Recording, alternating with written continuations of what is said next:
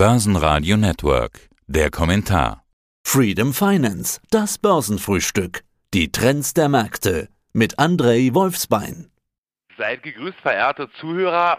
Traditionsgemäß der Herr Wolfsbein im Studio von Börsenradio und Gegenstand unseres heutigen Gesprächs ist Müllrecycling, beziehungsweise wie man mit Müllrecycling Geld verdient und welche Unternehmen bzw. börsennotierte Unternehmen sich mit dieser Thematik auseinandersetzen. Ja, eigentlich ein Thema, das gar nicht so frühstückstauglich ist. Trotzdem hallo zum Börsenfrühstück. Es geht um Müll. Ja, der kann bei so einem Frühstück ja auch mal anfallen, aber ist gar nicht unser Thema. Müll ist das große Thema unserer Zeit. Und umso mehr Menschen auf der Erde sind, und die Zahl steigt ja, umso mehr der Wohlstand steigt, die Zahl steigt auch, umso mehr Müll fällt eben an. Wir kennen das vielleicht von daheim. Bei mir zumindest ist es so, dass immer mehr Päckchen und Pakete ihren Müll hinterlassen. Online-Shopping lässt grüßen, Lebensmittel auch immer mehr verpackt und Gummihandschuhe Corona-Tests, dauerpräsente Masken habe ich jetzt noch gar nicht angesprochen und auch alte Smartphones oder E-Mobility-Akkus und kaputte Solarzellen nicht. Die Hörer merken schon, es gibt ganz viele Themen, die man ansprechen könnte. Dass wir das angehen müssen, ist klar und dass es ein großes Business werden könnte. Auch darüber wollen wir heute sprechen. Wie groß ist dieses Thema denn inzwischen und wie groß ist der Markt? Also, wie du schon bereit gesagt hast, ist das wirklich ein sehr großes Thema aufgrund von zunehmender Bevölkerung und zunehmender Konsum ist das wirklich ein großes Thema.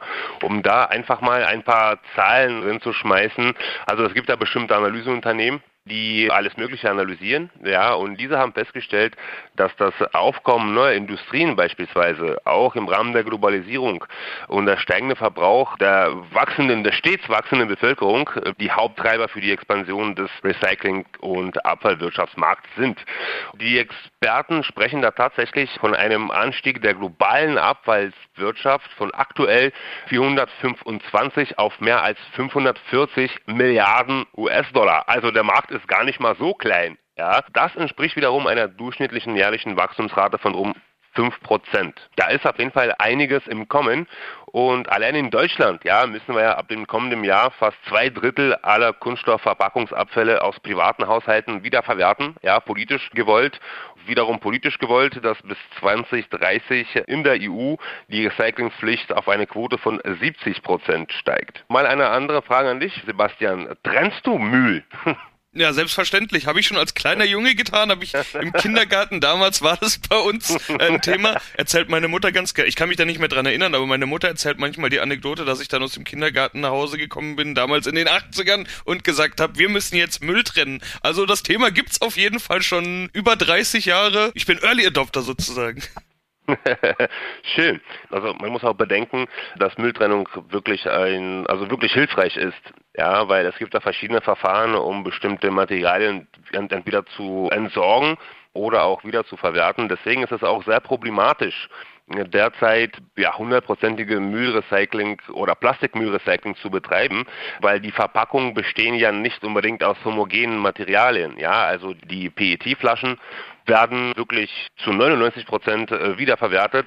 Allerdings die Etiketten und die Deckel, das muss alles noch getrennt werden und, und, und. Da steht die Industrie auch vor einer großen Herausforderung. Ja, die Frage ist ja auch, wie trennt man Müll richtig, wenn du es jetzt gerade schon angesprochen hast. Äh, ich habe vor, also nicht vor 30 Jahren, sondern vor einiger Zeit gelernt, dass man beispielsweise bei der Wurst, also so eine Wurst, die in so einer Plastikverpackung drin ist, mhm. dass man die auf jeden Fall auseinanderteilen muss. Genauso den Joghurtbecher, dass man diesen Aluminiumdeckel genau. von dem genau.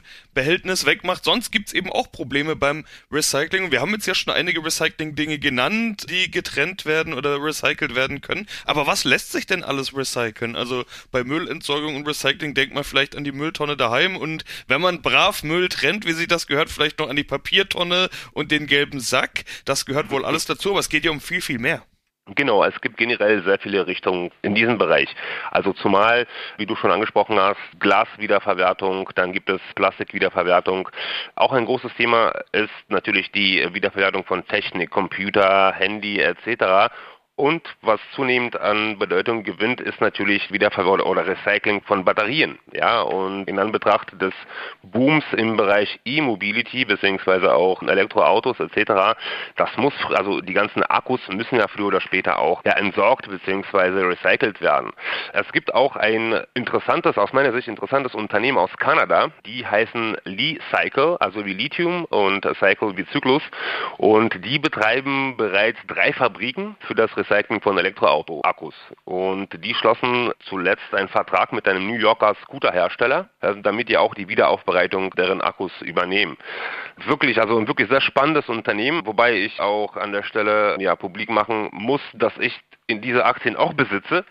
ja, ich bin von Unternehmen tatsächlich begeistert. Auch diese Wachstumdynamik, also pro Jahr kann das Unternehmen rund 20.000 Tonnen Altbatterien aufbereiten. Also ist wirklich, wirklich eine große Nummer. Im Bereich Plastik, ein großes Thema ist natürlich auch Plastikmüll in den Weltmeeren. Also das stellt auch eine große Herausforderung dar, weil jedes Jahr landen weltweit um die, wenn ich mich nicht also täusche, 32 oder 33 Millionen Tonnen Plastik in der Umwelt und geschätzte 5 bis 13 Millionen Tonnen schwimmen dann in den Weltmeeren. Also die Wissenschaftler hatten ja auch mal Fischfilets analysiert und auch in Fischfilets ist, ist mittlerweile ja, Mikroplastik drin etc. Ich habe mal irgendwo gelesen, dass es im Pazifischen Ozean, da wo Gulfstream, also Gulfstream ist ja wie so eine Brille, kann man sich ja das vorstellen und oder wie so eine Acht. Ja, also die Strömung. Du weißt doch, wovon ich spreche. Ja, selbstverständlich, ja. Genau, genau, genau. Und in der Mitte dieser Acht soll angeblich fast eine begehbare Insel aus Plastikmüll sein. Kannst du dir das vorstellen? Also ist wirklich unglaublich. Und das stellt aus meiner Sicht äh, wirklich eine große Herausforderung, weil da fehlen uns immer noch technische Lösungen, wie wir das Problem am Wurzel packen können. Ja, zeigt, dass das wirklich ein Riesenthema ist und ein Riesenmüllberg, der da erstmal zu begehen ist. Aber das ist ja der Ist-Zustand. Über die Zukunft will ich auch mal sprechen. Die kennen wir ja noch nicht, aber was wir wissen ist, dass jetzt eben alle auf einmal Elektroautos haben wollen, dass jetzt ganz viel über Solarausbau gesprochen wird. Irgendwann wird das alles mal alt sein und die Müllberge, die da entstehen, die kennen wir ja noch gar nicht. Wie könnte dieses Business in der Zukunft aussehen? Jetzt mal nicht nur dieses E-Mobility-Business, sondern das Müllrecycling-Business generell.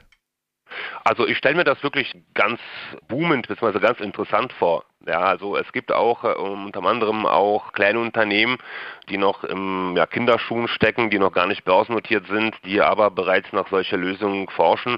Es gibt auch, glaube ich, Jungs aus Neuseeland oder aus Australien, die haben ein Netz, also wie so ein Fischernetz, also für Fischernetz entwickelt, was die Fische wiederum irgendwie durchlässt, allerdings äh, die ganze Plastik einfängt. Also da gibt es wirklich sehr fantastische und nahezu Lösungen aus Science-Fiction-Bereich. Aber das ist wirklich ein großes Markt und dort steckt auch viel Potenzial. Auch die großen Unternehmen haben es für sich entdeckt. Also Volkswagen ist da auch, also zumindest hier in Europa, also Volkswagen ist da auch vorne mit dabei, das weiß man kaum, aber die investieren auch wirklich sehr große Summen in Wiederverwertung von Batterien etc.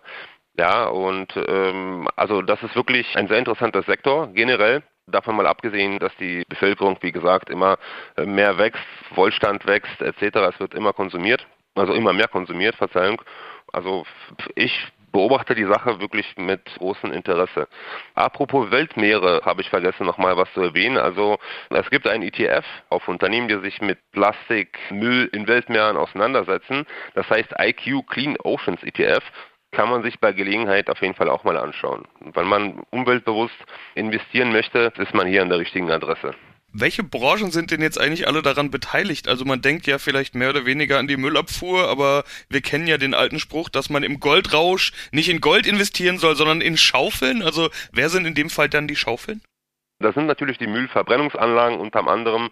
Das sind auch Unternehmen, die sich auf CO2-Filter, also industrielle CO2-Filter spezialisiert haben.